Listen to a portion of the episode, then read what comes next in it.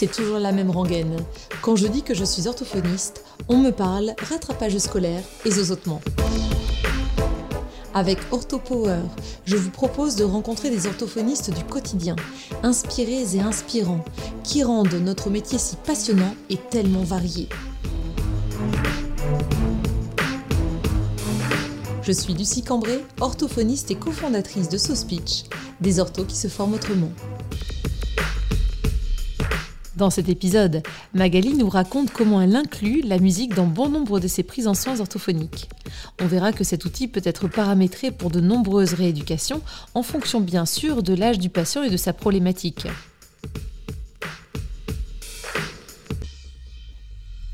Bonjour Magali. Bonjour Lucie. Merci beaucoup d'avoir accepté de participer à ce podcast OrthoPower consacré aujourd'hui à la médiation musicale en orthophonie. Merci à toi, Lucie. Est-ce que tu veux bien te présenter, s'il te plaît, Magali, pour les auditeurs? Parce que moi, je te connais déjà. On s'est rencontrés lors d'une formation justement en musicothérapie ou remédiation euh, musicale. Euh, est-ce que tu veux bien te présenter pour les auditeurs? Oui, alors donc je suis Magali Grard, euh, j'ai été formée à Lille et je suis diplômée en, en, 2003 et actuellement donc je travaille à Albert, une petite ville de la Somme et je travaille en exercice mixte, donc mi-temps libéral et mi-temps CESAD. Mmh donc c'est un CESAD avec un agrément euh, difficulté d'apprentissage et ou déficience intellectuelle, donc c'est assez large. D'accord. Et donc la musique fait partie de tes prises en soins, c'est ça? Oui, alors en fait, surtout depuis cette euh, formation que j'ai faite euh, où on s'était rencontrés, alors c'était en 2017, mhm. je pense que en tant qu'orthophoniste, on a tout un petit peu en tête l'intérêt des comptines, par exemple. Oui. Euh, des chansons à gestes pour les tout petits. Mais c'est vrai que bah, cette formation-là m'a apporté euh, une autre façon de travailler avec la musique. Du coup, voilà, c'est surtout depuis, depuis cette formation que je m'en sers. Donc, on, peut la citer, c'est la formation de Sandrine Doyen, Julien, tout à fait, euh, qui est musicothérapeute au départ. Hein. Oui, c'est ça. C'est vrai que ça nous a permis de, de faire des liens approuvé par, euh, par les sciences et par les neurosciences, c'est ça qui est très intéressant, entre l'apport de la musique et euh, différentes euh, facultés cognitives et le lien entre l'orthophonie et la musique en, séance en fait. Oui, c'est ça, tout à fait. Et ce que je trouve intéressant, c'est que quand on utilise une médiation, on a aussi besoin de se sentir légitime, effectivement, à, proposer à un enfant ou à un, ou un patient adulte mhm. un travail un peu particulier. Et là, c'est vrai que cette formation nous permet de nous dire voilà, je vais utiliser la, musique en séance, au moins je sais pourquoi, je peux l'argumenter mmh. et c'est pas juste euh, parce que ça me plaît ou, mmh. même si effectivement c'est plaisant. Mais... oui, c'est ce que j'allais te demander d'ailleurs. Toi, tu as toujours euh, aimé la musique. Comment ça s'est passé? Est-ce que euh, tu avais, avant de, de, former spécifiquement à ce type de, d'outils en fait, hein, de, médiation, est-ce que tu mmh. avais avant un attrait particulier pour la musique? Oui, alors moi j'étais euh, violoniste. Euh, je pratique moins maintenant qu'il y a le travail et les enfants, mais j'ai fait du violon euh, plusieurs années, donc en conservatoire avec le solfège qui va avec. Mhm, je connais bien. Et par contre, et donc par contre, j'ai quand même cette notion que la musique, ça peut être très très chouette et et, apporter euh, beaucoup de plaisir, beaucoup d'émotions, etc. Mais que tout l'aspect solfège peut aussi être euh, super mhm. pénible. Et, et donc et donc, ce qui m'a intéressé quand j'ai vu cette formation passer, je pense que c'était sur Facebook à mon avis. Euh, c'est qu'il y avait vraiment la notion qu'elle pouvait être proposée à toute personne, mhm. musicienne ou pas. Oui, tout à fait. Effectivement, ben voilà, je pense que si on a un attrait pour la musique, c'est toujours mieux. Mhm. Il n'y avait pas besoin de technicité particulière autour d'un instrument. Mhm. Euh, d'ailleurs, finalement, je me suis jamais servi du violon pour mes rééducations. Ah euh, parfois, j'utilise une guitare parce que je trouve ça intéressant de montrer aux enfants que les cordes des guitares vibrent quand je mhm. veux expliquer un peu la phonation. Voilà. Mais je ne sais pas jouer de guitare, donc je crâne avec mon instrument et c'est tout. Euh, mais voilà, c'était vraiment intéressant. ça m'a ça m'a attiré parce qu'il y avait cette notion de musique et de plaisir sans forcément de technicité. Mhm. Et puis, ce qui m'a attiré aussi, c'était euh, l'aspect engagement corporel, parce que dans le hmm. descriptif, c'était indiqué que on pouvait aussi proposer des, euh, des temps, euh, on mobilise les pieds, les mains, etc.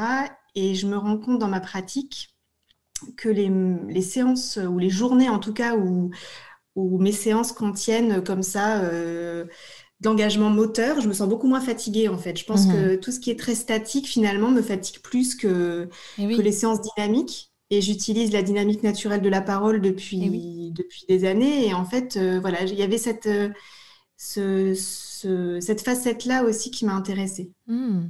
Et tu vois, ça me fait penser à plusieurs choses, euh, euh, ce que tu me dis là, Magali, parce que euh, comme toi, j'ai été formée au conservatoire et j'ai fait les classes CHAM, donc de 6 ans à 18 ans.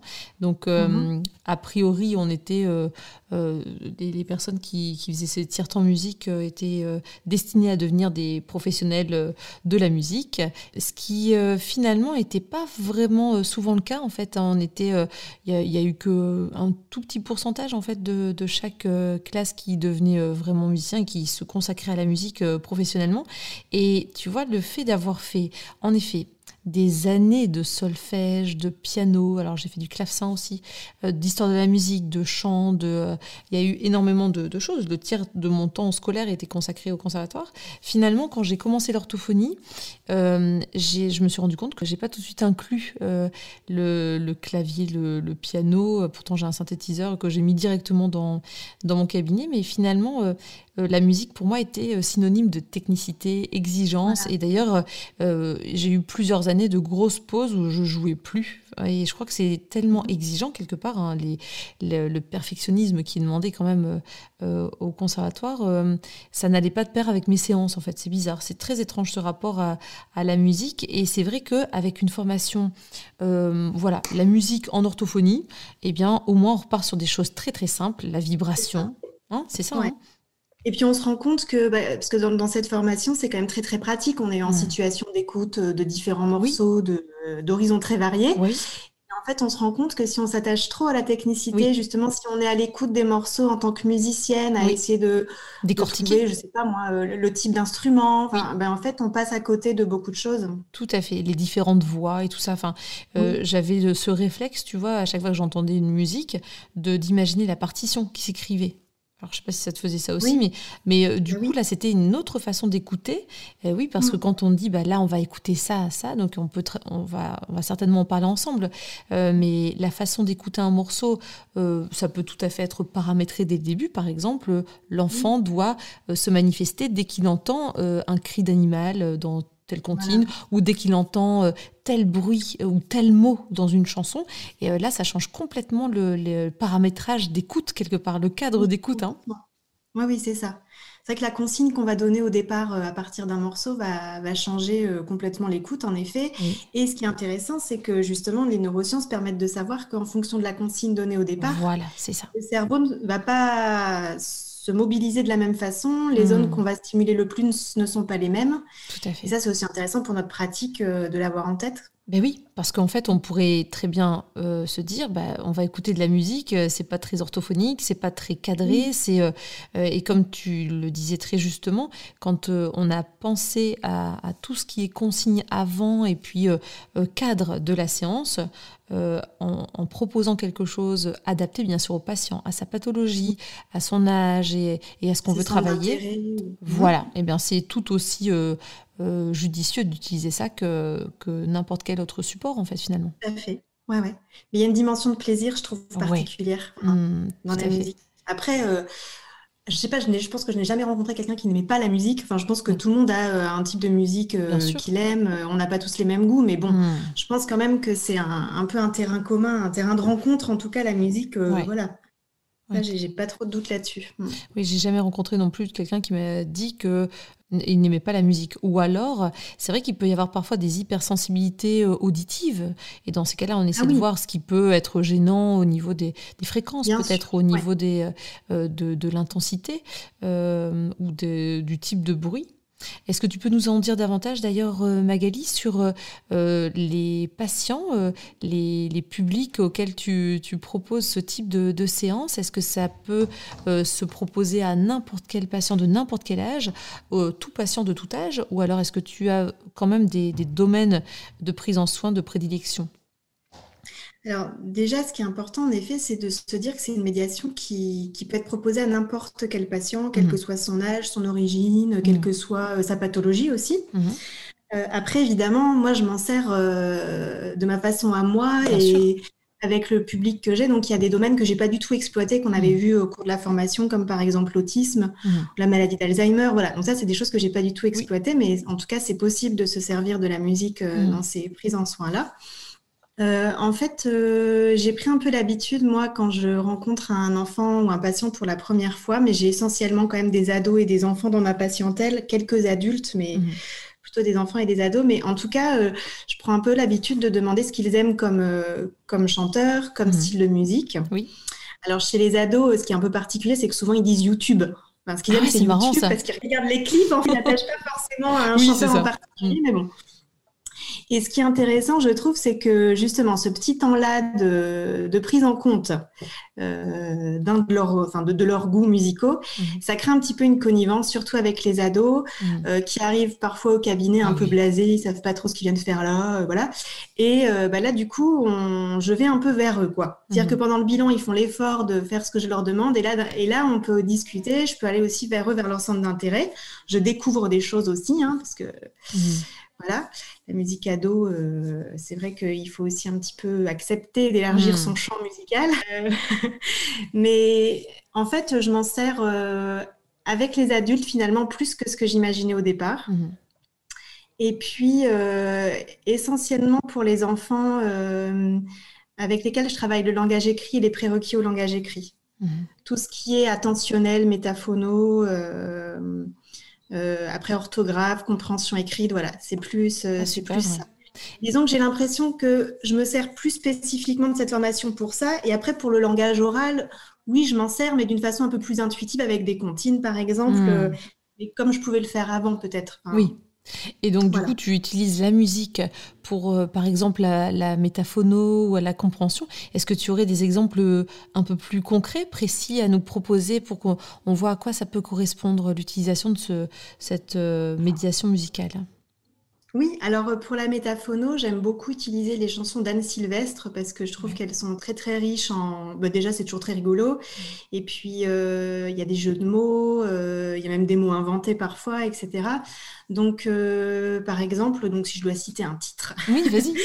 les enfants ils adorent La maison tout en cochon, mhm. qui a des fenêtres en saucisson, etc. Donc, on l'écoute une première fois. Et puis, ce qu'on peut faire, effectivement, c'est après de réactiver un petit peu la mémoire de ce qu'ils ont entendu on va mmh. chercher les, différents types de charcuterie sur Google, on fabrique notre maison. Mmh. Et puis après, on peut continuer, on peut rajouter des pièces à la maison en cherchant des rimes en on, par exemple.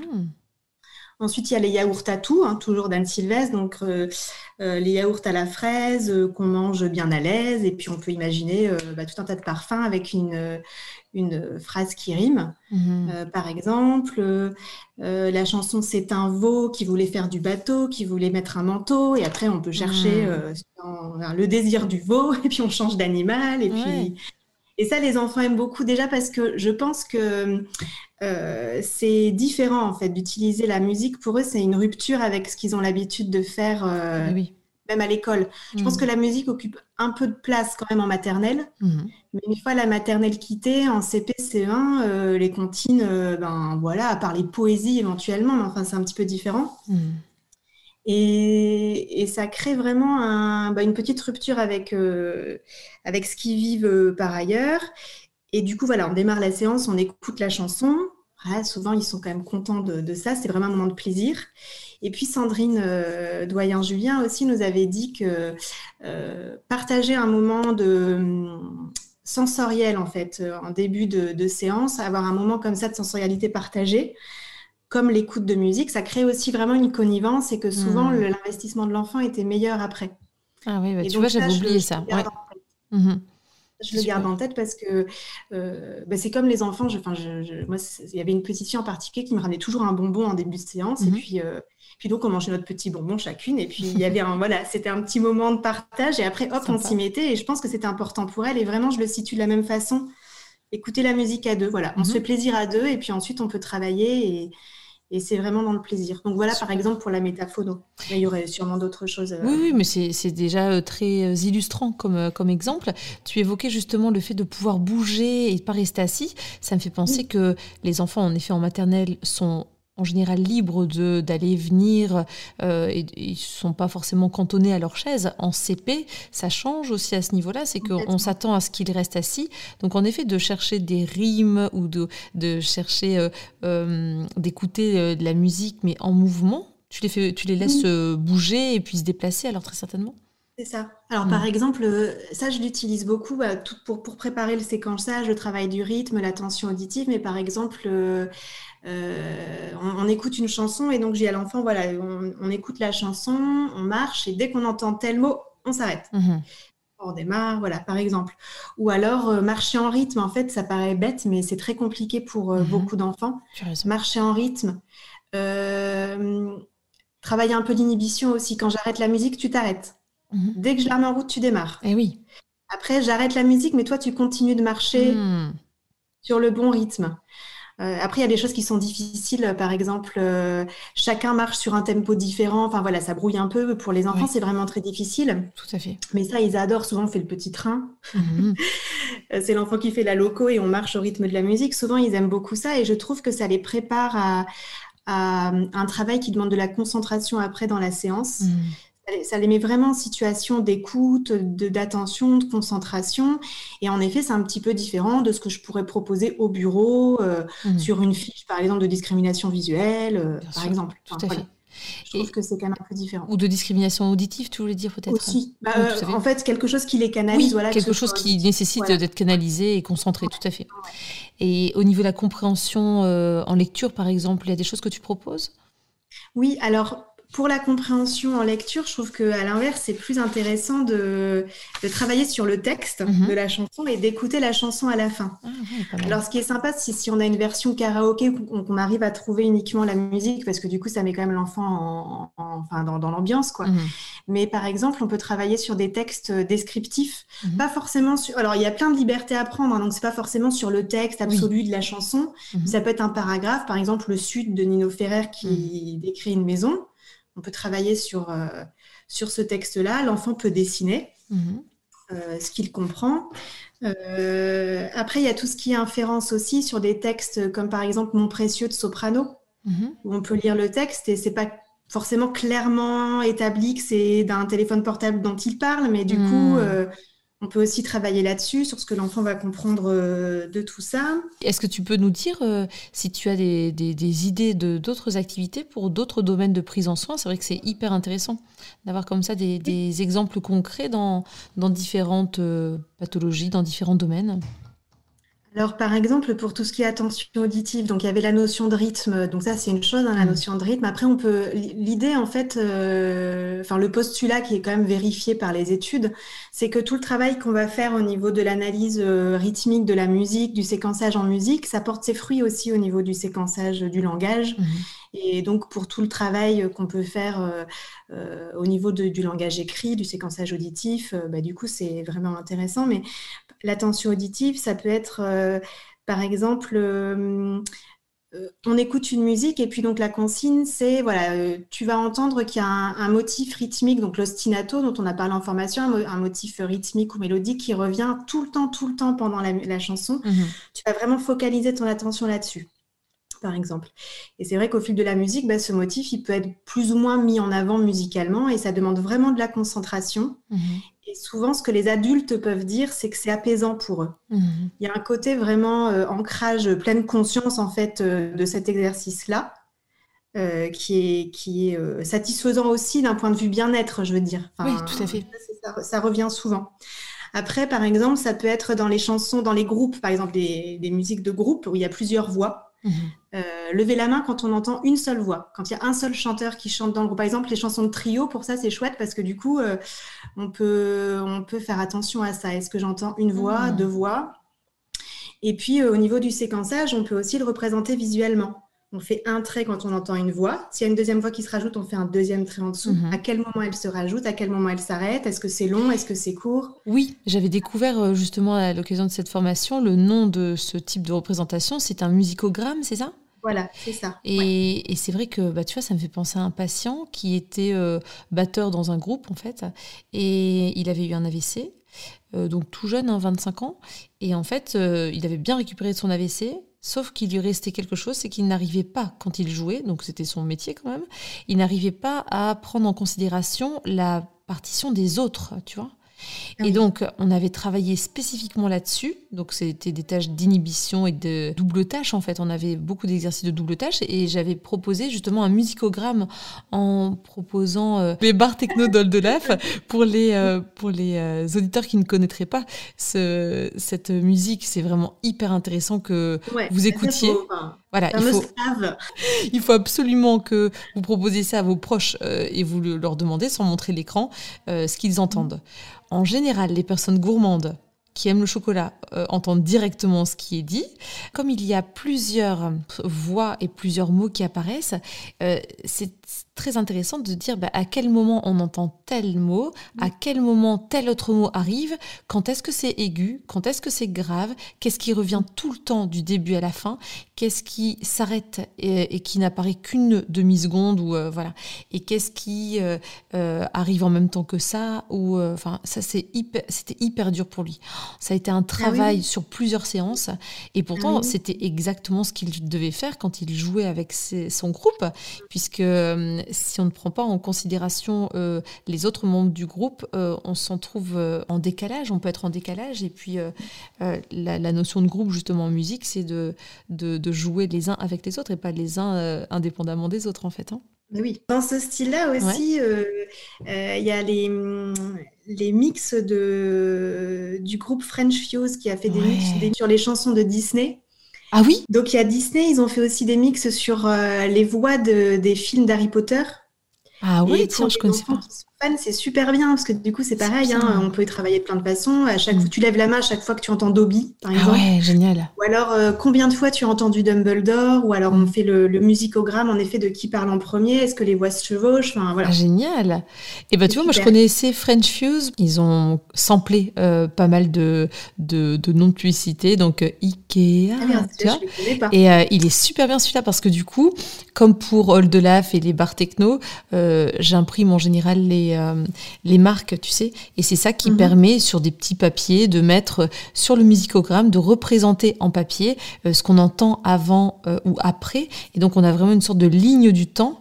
Et donc, avec les, les publicités aussi, surtout si les enfants ont tendance à regarder beaucoup la télé, ils connaissent très vite. De toute façon, tout est fait pour qu'on retienne des pubs. Si on, si on regarde un peu la télé, on est soumis, on subit les publicités. Bah, dans ces cas-là, ça, ça, a tendance à rester. Hein. Enfin, je, me rappelle très bien de, de publicité de mon enfance, euh, j'ai l'impression que ça restera toujours enfin, en tête. Gravé, pour toujours. Gravé dans la mémoire. Mais, euh, Alors du coup, c'est intéressant d'avoir cette notion-là de la musique aussi qui reste gravée parce que c'est aussi un, bon moyen de, de mémorisation. Mhm. Et du coup, là, je pense par exemple à l'utilisation qu'on peut faire aussi en logicomate parce que eh pourquoi pas Oui, tout à fait. Euh, un jour, j'ai eu un flash comme ça d'une petite, on faisait son tableau de numération, et puis alors vraiment, ça ne rentrait pas du tout. Hein, euh, un passé unité, dizaine, euh, voilà, c'était un peu la galère. Et j'ai pensé, je sais pas, j'ai eu un flash Jean-Louis Aubert, là, du coup, on a écouté euh, milliers, millions, milliards. Donc avec le refrain, nous sommes des milliers, des millions, des milliards. Alors on l'a écouté à chaque séance et puis c'était sa, mission entre deux. alors peut-être pas tous les jours, sinon je pense que les parents auraient la tête de mais mais en tout cas, pouvoir l'écouter régulièrement. Mhm. et, euh, et, du coup, bah, après, voilà, c'était calé. Une fois qu'elle était passée à unité, dizaines, centaines, hop, bah, milliers, millions, milliards. D'accord, ouais, c'était venu en tête, ouais, tout à fait. Voilà. Et puis, il y a une petite, du coup, qui m'a dit, alors, ouais, je connais pas Jean-Louis Aubert, hein, parce qu'après, c'est vrai que le choc des générations oh.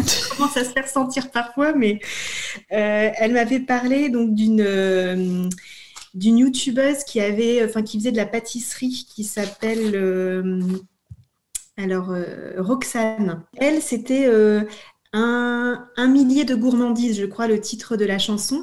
Et là, pour les coups, c'était bien parce qu'en plus, ça démarrait de dizaines, dizaines, centaines, milliers, ah, génial. Oh, le refrain, alors du coup, ça, ça lui parlait bien plus que Jean-Louis Aubert, donc très bien. Ah bah super, tu vois. Avec le clip et tout, elle était fan de Roxane. Et puis après, du coup, voilà, hop, un petit point d'appui. Bah, génial. Merci YouTube alors finalement. Oui, ah bah, non, mais complètement. Complètement. Et c'est ça qui est euh, intéressant aussi, c'est que finalement, euh, alors ça peut demander beaucoup de préparation quand mm. même. Au départ, du coup, si j'ai un conseil à donner, c'est de tout garder, mm. toutes les preps qu'on fait autour des chansons, des musiques, euh, de bien tout garder parce que ça demande un petit peu de travail. Mm. Voilà. Euh, mais ce qui est chouette, c'est que ça permet aussi une petite liberté euh, euh, quand on est en, séance. par exemple, j'ai un, patient d'une soixantaine d'années qui vient pour post-AVC, mais qui a finalement maintenant très peu de séquelles. Mmh. Et, et, donc, la dernière fois qu'il est venu, voilà, je lui dis, bah, écoutez, choisissez une chanson, quelque chose que vous aimez. de toute façon, avec YouTube, c'est forcément accessible, hein, donc on y va. Bon, alors il a choisi avec le temps de Léo Ferré. C'était pas forcément très joyeux, mais d'accord, euh, très bien. Et donc, pendant qu'on écoutait la musique, bah, c'est très facile sur, sur Google de trouver des listes de proverbes en rapport avec le temps. Ah oui. Voilà, de trouver des expressions en rapport avec le temps. Et puis, une fois que la chanson est finie, eh ben, du coup, on peut proposer ça. J'avais proposé ça. Voilà, si je vous dis tel proverbe, qu'est-ce que ça veut dire euh, mhm. euh, Faites-moi des phrases où à chaque fois le temps n'a pas le même sens. Enfin, voilà. et eh du coup, ça permet quand même de de pas forcément euh, tout, tout, tout préparer. Enfin, on peut aussi hmm. laisser un petit peu de place euh, à l'impro, quoi. Oui, tout à fait. Avec, avec Internet, c'est quand même euh, très facilement accessible. Et c'est vrai que c'est une sorte de porte d'entrée dans ces cas-là pour différentes prises en soins, sans forcément avoir un, schéma type. c'est toujours de l'adaptation au patient et à sa, et à sa problématique, en fait. Hein. Hmm. On peut s'en servir, je pense, avec plein d'intentions différentes. Ça hmm. peut être pour créer une connivence. Ça peut être pour se détendre euh, en début de séance, pour un, par exemple, pour, pour les ados qui arrivent avec la cervelle comme ça parce qu'ils mm. ont, ils ont eu les cours dans la journée et voilà, ils décompressent, on écoute une musique, qu'est-ce que tu veux écouter Voilà, euh, hop, ça dure pas longtemps. Hein. Mm. Euh, écouter une chanson, ça prend 2-3 minutes et puis si ça permet de faire un petit sas de décompression, ben mm. voilà, pourquoi pas. Et puis, ça peut permettre de travailler avec un objectif précis sur l'évocation, sur l'orthographe. tout à fait la morphosyntaxe. Enfin voilà, après, on peut se servir vraiment du texte de la chanson en tant que tel. Par exemple, il y a des textes très spécifiques euh, euh, comme euh, un verbe de Grand Corps Malade qui mhm. raconte une rencontre amoureuse uniquement avec des substantifs. Mhm. Voilà. Pour les ados qui n'aiment pas trop écrire, bon déjà, ça permet de parler un petit peu de substantifs en opposition au mhm. verbe et tout, c'est intéressant, mais ça peut permettre aussi d'écrire quelque chose de personnel en n'utilisant pas des grandes phrases. Mhm. Par exemple, j'avais au CESAD où je travaille, il y avait un ado qui est passionné de cuisine. Euh, mais très dysgraphique. Donc, euh, bah, clairement, hein, le geste graphique, c'est une épreuve. Euh, mais il était super content de pouvoir écrire sa recette uniquement en verbe. Ah très bien. Et puis après, du coup, on a écouté la liste de Rose, où c'est que mhm. des actions. Il a réécrit sa recette uniquement avec des actions. Mhm. Puis on a réfléchi un petit peu, bah, à ton avis, laquelle est la plus claire, quoi? Est-ce que c'est uniquement les ingrédients, euh, les ustensiles ou est-ce que c'est uniquement les verbes? Bah du coup, si vraiment je veux que quelqu'un me comprenne, il faut que je fasse des phrases. Bah oui, bon puis du coup, euh, oui. l'air de rien. ni vu ni connu, je t'embrouille. ni vu ni connu, on écrit des phrases, sujet, verbe, complément. Mhm. Et pour lui, ça a été plus plaisant que si j'avais dit bon alors voilà, euh, mhm. on va écrire une recette. voilà, il, s'y est mis différemment. Mais oui, tout à fait. Ah, c'est hyper intéressant. Bah, tu vois, même en prise en charge, prise en soin vocale, euh, c'est vrai que le fait de faire appel à bah, toutes les plateformes d'écoute, tu vois, Deezer, Spotify ou euh, YouTube, mm. euh, et de dire aux patients, eh ben, là, on va utiliser, on va, on va prendre plutôt des, euh, des chansons qui euh, ont des restes courtes ou des restes longues. Ou, euh, je pense à la, à la super formation, tu sais, de Stéphanie Perrière et, Johanna Révis, tu sais, qui donnent leur formation de. Alors, c'est trois notes et huit étapes. Et huit étapes, ouais. ouais c'est ça.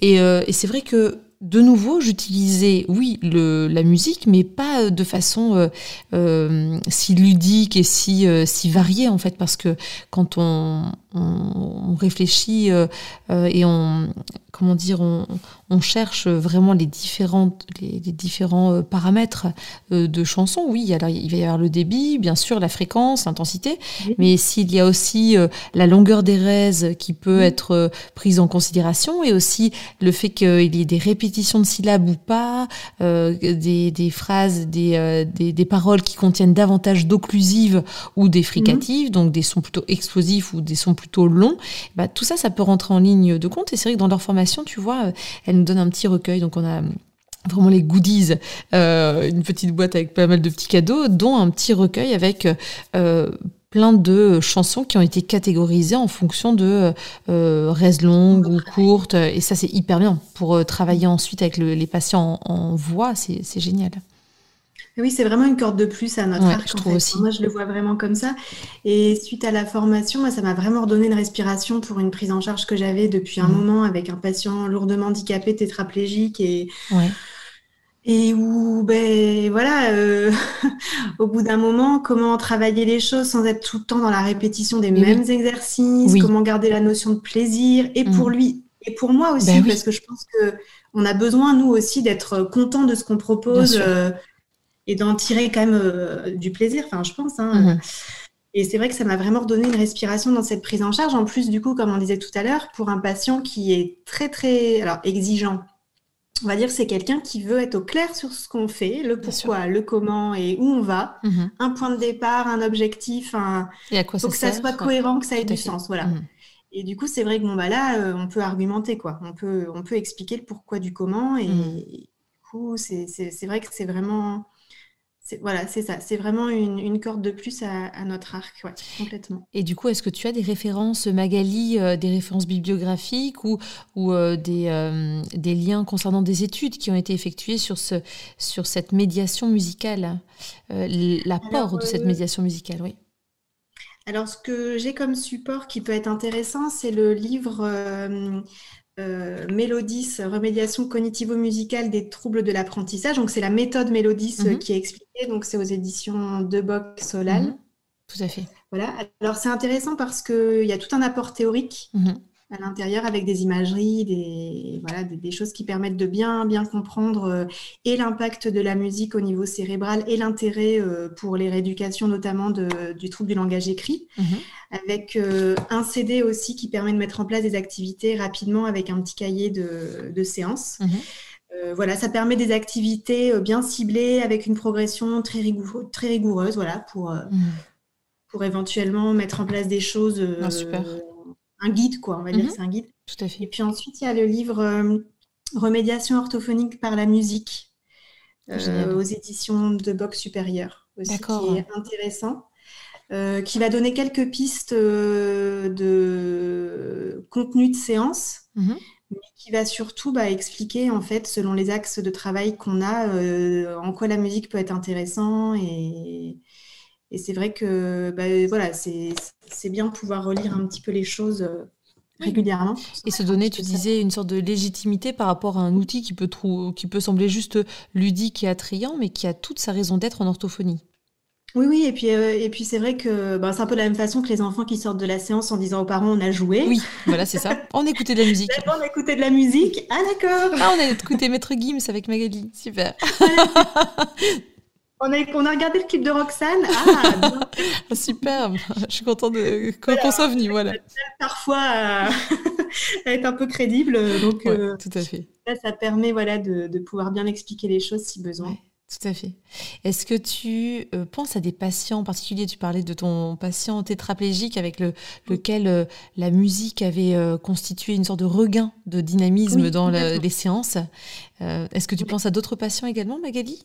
Qui t'aurait marqué par alors rapport je, à cet apport Je pense à donc euh, mon patient là dont j'ai parlé rapidement tout à l'heure qui a donc un, suivi post-AVC qui a 60 ans et en fait c'est quelqu'un qui est euh, qui est très isolé socialement euh, et qui a un fond un peu dépressif mmh. voilà et en fait il, réclame la musique c'est quelqu'un qui a peu de moyens mmh. qui adore la musique mais qui n'achète pas d'album mmh. voilà et c'est vraiment quelque chose, il est vraiment en demande de ça. En fait, euh, au début, je m'étais rendu compte, j'ai commencé à lui proposer d'écouter de la musique parce que je m'étais rendu compte qu'une fois qu'il avait écouté euh, Joe Cooker, parce que bah, par mhm. exemple, il est très branché années 70, euh, donc Woodstock, tout ça, enfin, regarder les mhm. clips, il était vraiment.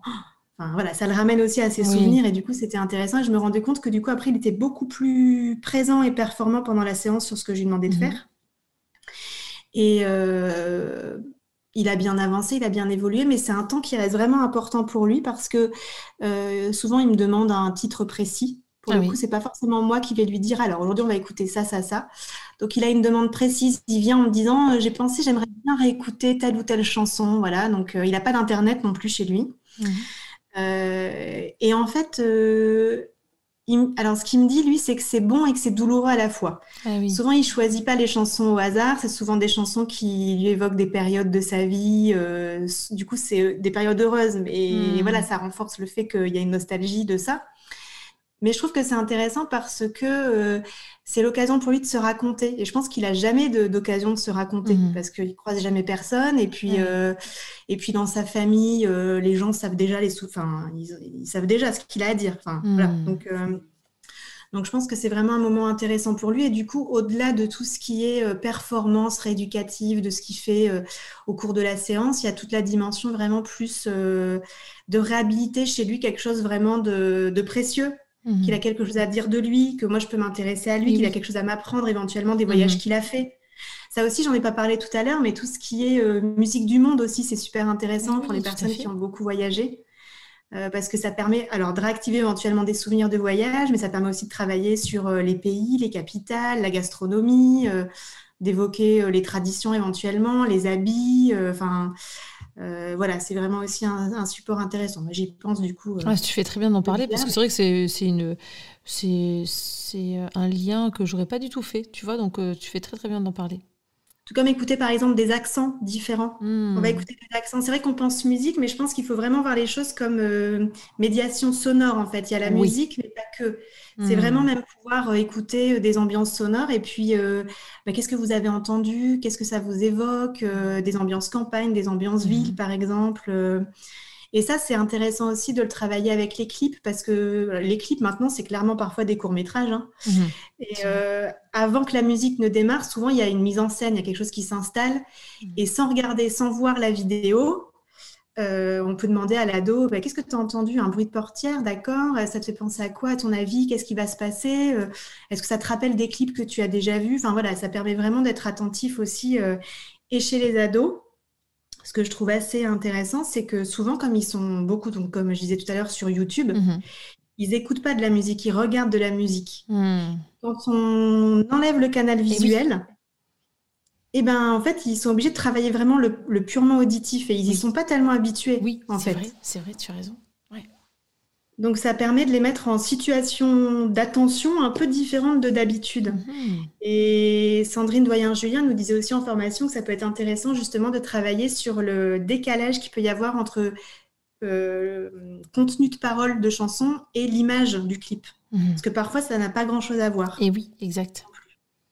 À quel moment ça se recoupe, à quel moment ça se recoupe pas. Euh, enfin voilà. Et c'est pour ça que c'est intéressant aussi de pas forcément euh, alors, pas forcément partir des chansons que l'ado ou l'enfant connaît. Mhm. Euh, des fois, je me dis, oh je vais lui proposer ça, ça va le saouler, c'est pas du tout de son mhm. époque. Mais en fait, euh, déjà, j'ai jamais eu de refus catégorique de quoi que ce soit. Mhm. Euh, et à l'inverse, je pense que moins c'est familier, plus l'attention peut être soutenue. Aussi parce que, par exemple, quand un ado regarde un clip, si le clip est assez raccord avec le sens de la chanson, il n'a pas besoin de faire d'efforts de compréhension, quoi. Tout est là. Exact. Donc, euh, contourner un petit peu ça, euh, hop, c'est moins confortable tout de suite, mais du coup, c'est plus efficace, je pense. Plus intéressant, oui, tout à fait. Et au niveau euh, émotionnel, est-ce que parfois tu as eu des réactions, soit qui t'ont paru excessives, ou, ou même des réactions épidermiques par rapport à, à une chanson qui a été tout à fait insupportable pour le patient ou au contraire qui a suscité des réactions très très fortes au niveau émotionnel parce que faisant appel à des souvenirs Est-ce que c'est déjà arrivé? Alors, ça n'est jamais arrivé, mais j'ai quand même toujours en tête qu'il faut une vigilance par rapport, euh, par rapport à ça. Mhm. Du coup, par contre, bah, par, par, exemple, pour, le, mon, pour mon patient en neuro, là, j'aurais pas proposé avec le temps de Léo Ferré parce que je la trouve particulièrement triste, cette chanson-là, donc je n'aurais jamais proposé ça moi. Hmm. Après, comme il l'a demandé, j'ai suivi sa demande. Mais c'est vrai que c'est vrai que parfois, quand même, selon le contexte et la personnalité, il faut être un peu attentif mhm. au contenu de ce qu'on propose quand même et de la thématique. oui. Quand même. Euh, mais après, on peut pas toujours tout maîtriser. Donc, euh, par exemple, on peut parfois on maîtrise pas trop le souvenir qui est rattaché à telle ou telle chanson. Mhm. Euh, voilà. Et puis parfois, les musiques sont aussi un petit peu parasitées par le fait qu'elles ont été incluses dans un film. Oui. Et du coup, il y a une émotion qui vient surajouter, là, qui n'avait pas grand-chose à voir avec la chanson de départ. Et du coup, bon, voilà. Mais ça ne m'est jamais arrivé. Mhm. Après, bon, chez les enfants, c'est vrai que j'hésite pas à proposer des choses qui sont radicalement euh, différentes de ce qu'ils ont l'habitude d'écouter, donc j'ai pas trop ce risque-là. C'est plus auprès Hmm. des adultes. Oui, voilà. Dès qu'il y a euh, un appel à la nostalgie, aux souvenirs euh, plus ou moins Ouais. douloureux, euh, ouais, tout à fait. Ouais, c'est ça. Mais du coup, ça qu'il faut l'avoir, je pense, en tête. Et on peut demander aux personnes, est-ce qu'il y a un, est-ce qu'il y a un chanteur Oui. que vous ne supportez pas? Oui, tout à fait. Une chanson, parce que je pense qu'on peut savoir à peu près hein, les chansons qui nous mettent très mal à l'aise ou qui sont Hmm. vraiment rattachées à un souvenir Oui, douloureux. ouais, tout à fait. En y Mm. réfléchissant un petit peu, je pense qu'on peut le savoir euh, Mm. chacun personnellement. Est-ce que les, les patients, parfois, euh, euh, ont une sorte euh, de recul ou d'appréhension par rapport à ce que tu leur proposes? Est-ce que tu leur dis directement que tu vas utiliser de la, de la musique comme support? Comment ça se Bah passe? oui, en fait, Ouais. non, il n'y a jamais d'appréhension. Souvent, ils sont Mhm. plutôt contents, en fait. Mhm. Souvent, les retours, c'est, bon, chez les enfants, ils sont toujours contents. Oui. Euh, les ados, euh, alors les ados, ce que je remarque, c'est qu'il y a parfois une certaine pudeur quand même. Ils sont parfois un peu gênés d'écouter une chanson selon la thématique et que je sois là et que je puisse Mhm. assister à leur euh, réaction. Euh, voilà, je me rends compte que parfois c'est un peu inconfortable pour eux, mais voilà, après ça passe vite, ça Mhm. passe vite. Mais non, il n'y a, jamais eu de, de refus de, de quoi que ce soit. Euh, et les adultes, souvent, c'est euh, bah, c'est intéressant, ça, ça j'aime bien. Mhm. euh, voilà. Enfin, et, et quand ils redemandent, en général, c'est que ça montre bien qu'ils ont apprécié. Oui, tout à fait. Est-ce que tu as des, des patients qui ont demandé euh, la légitimité d'un tel outil en séance ou pas du tout? Euh, en fait, c'est-à-dire que je pense que j'anticipe un peu les choses. Oui. Pour les enfants, je, quand j'ai décidé que j'allais travailler avec la musique, euh, je le dis aux parents euh, Mhm. souvent et je leur explique pourquoi. Mhm. C'est vrai que je laisse pas forcément la, la question venir, Mhm. en fait. Euh, de la même façon que euh, quand je fais de la guidance pour les tout petits, je parle beaucoup de musique aux parents, de chanter, d'écouter de la musique ensemble. euh, voilà, donc euh, euh, j'explique, j'anticipe un peu. C'est vrai que j'ai tendance à anticiper un peu. Après, chez les adultes, euh, euh, bah, mon patient dont je parlais tout à l'heure, mon patient qui est tétraplégique, lui, oui, alors lui, il m'a demandé clairement, euh, c'est pas qu'il m'a demandé des comptes, mais j'ai bien senti que voilà, il faut que, il faut que je lui explique pourquoi. Donc euh, voilà. Mhm. Mais il n'y avait pas vraiment de suspicion de sa part, c'est plus qu'il voulait être au clair, quoi. Ouais, tout à fait. Lui Et donc- voilà, j'ai fait une nouvelle formation, voilà ce que j'ai appris, je pense que ça peut être intéressant pour vous. euh, En quelques mots, Magali, par exemple, euh, parce que je sais qu'il y a d'autres euh, personnes que des orthophonistes qui nous écoutent sur OrthoPower, euh, si tu avais à, vulgariser un peu l'apport de la musique en orthophonie et qu'est-ce que tu pourrais dire? Imaginons que une maman te dise mais pourquoi vous utilisez la musique en orthophonie Qu'est-ce que tu as tendance à dire de façon très rapide hein. Bah, dans ces cas-là, je dirais, bah, écoutez, votre enfant, pour pouvoir développer son langage, euh, il Mhm. a besoin d'être dans la communication, il a besoin de percevoir bien euh, votre parole, euh, de percevoir le rythme. Le langage, Mhm. c'est ça, c'est des mots, du rythme, de la mélodie et puis de l'émotion. Et la musique, c'est juste ça. hein. Je pense qu'il y a un parallèle euh, assez facile à faire avec, euh, avec la musique. hein. Tout à fait. Et, Et par puis, rapport aux ados ou aux adultes, ton patient qui demandait des comptes, Bah alors après, euh, enfin là vraiment s'appuyer sur, euh, pour lui, je me suis vraiment appuyée sur les imageries cérébrales. Je dis bah Oui. voilà, par exemple, on sait que euh, si on écoute une chanson avec telle intention, il y a telle zone du cerveau qui s'active Hmm. préférentiellement. Et puis de toute façon, la musique c'est une globalité, donc on fait pas, on, on fait pas activer juste une zone. Mhm. Enfin, le cerveau dans sa globalité euh, baigne euh, avec la musique, puisqu'il y a les zones d'écoute, le langage, euh, les émotions, et puis on reste euh, pas sous, pas- enfin, on reste pas trop statique quand on écoute de la musique. Mhm. On a tendance à se balancer, on a tendance à Hmm. taper un peu le tempo, donc au niveau moteur, il y a quelque chose qui se passe aussi. Mhm. Tout à fait. Donc euh, voilà, ça, pour moi, c'est des arguments. euh, Oui. Imparable. Et puis de toute façon, comme tu es euh, convaincu de ce que tu proposes, c'est vrai que le patient, euh, il se pose pas beaucoup de questions. C'est vraiment quand on, on a un doute et quand on n'est pas forcément à l'aise avec quelque chose que le patient peut être, se sentir en, insécurisé, peut-être. Et puis la notion de plaisir, moi je trouve que Mhm. c'est vraiment fondamental aussi. Euh, les patients qui ont l'impression d'avoir fait une bonne séance. Mhm. Une bonne séance, c'est une séance où ils se sont sentis assez performants Mhm. et puis où ils ont pris du plaisir. Donc là, je Mhm. pense que ça permet ça aussi. Très bien. C'est super. Et alors, ce qui est intéressant Oui, quand même dans ce, enfin, j'y pense là parce qu'on est quand même dans un contexte aussi sanitaire un peu particulier. Oui, dis-tu. Et ce qui est intéressant, c'est que si on souhaite travailler en télésoin avec la musique, c'est possible aussi. C'est possible aussi de partager le son d'un ordinateur et de travailler euh, sur un support musical. Enfin voilà, c'est pas, Eh oui, pas un obstacle. fait. Ça, c'est hyper intéressant, en effet. Et puis, c'est euh, aussi l'occasion pour les parents de reprendre ce qui a été fait en séance, par exemple, euh, et de Oui. continuer, euh, euh, non pas des séances d'orthophonie à la maison, mais euh, de, de travailler euh, dans ce, ce- par exemple, en ce qui concernait la métaphonologie pour les petits, de travailler de cette stimulation euh, euh, des rimes et des, de recherche de mots qui riment avec euh, tel son euh, au quotidien, en fait, si on veut. Oui, de pouvoir transférer complètement, ça, ça leur donne des idées aussi, des pistes. euh, Et puis c'est une activité de plus partagée. hein, donc, Bah oui. euh, Et tu sais que le- les, justement, je reparle, je parle à chaque fois de cette, euh, cet exemple, les bars techno d'Oldelaf. Euh, Il y a énormément de, enfin, parmi les patients à qui j'ai proposé ça un jour pour de l'écoute ou pour des, des activités de double tâche, ou il y a beaucoup de patients qui m'ont dit ah, mais je vais proposer ça à mes parents, je vais faire écouter ça à ma copine, je vais faire écouter ça. Enfin, et, et c'est étonnant de voir que parfois euh, les, les gens n'entendent pas forcément, ils entendent juste des bruits. Tu sais, c'est rigolo hein, Oui. de voir notre, oui. notre façon d'écouter qui va être différente en fonction des personnes en fait. hein. Oui, complètement, Mhm. c'est vrai. Ah ouais. Et après, c'est vrai que c'est intéressant aussi, je pense, parce que du coup, c'est des supports inhabituels. Oui. Enfin, on n'entend pas ce genre de musique à la radio. Bien sûr. C'est de la musique et puis en même temps, c'est complètement, c'est complètement original. Enfin, on n'a pas du tout l'habitude d'entendre ça. Enfin, je pense que ça, ça fait vraiment toujours un super effet. C'est vrai, Ouais. ce, ce titre-là. C'est comme euh, toujours de Laf. euh, je pense que c'est Kleenex le nom où ça raconte la vie, mais uniquement avec des marques. D'accord. Ah, pas mal. Et la seule marque qui est là à tous les âges de la vie, c'est la marque Kleenex.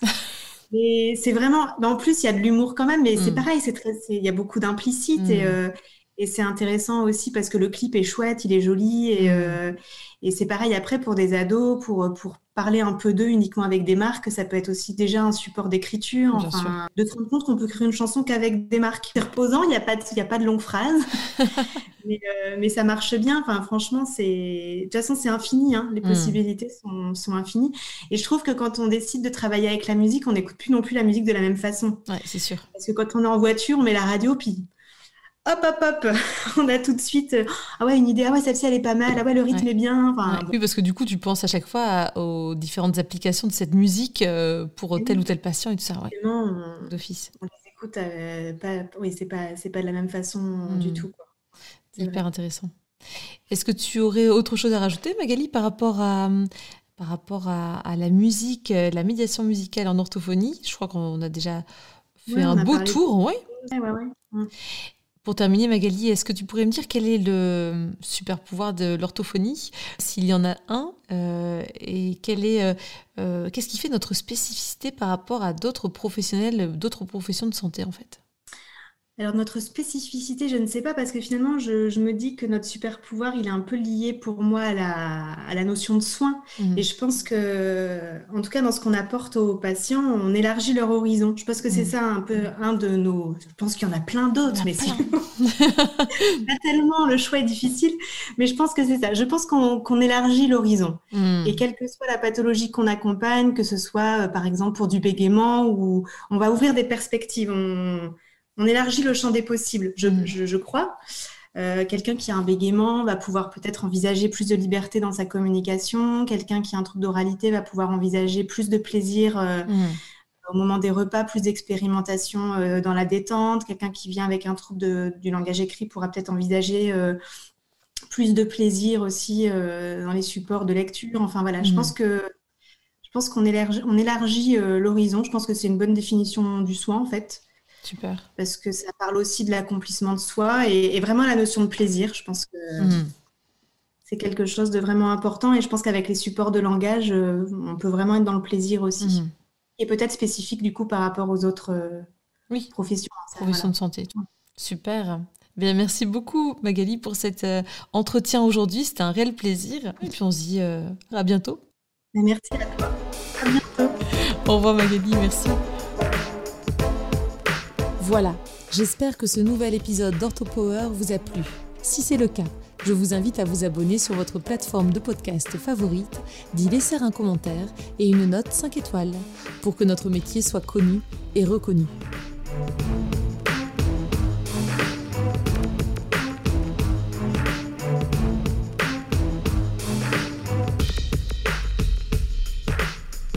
Orthopower.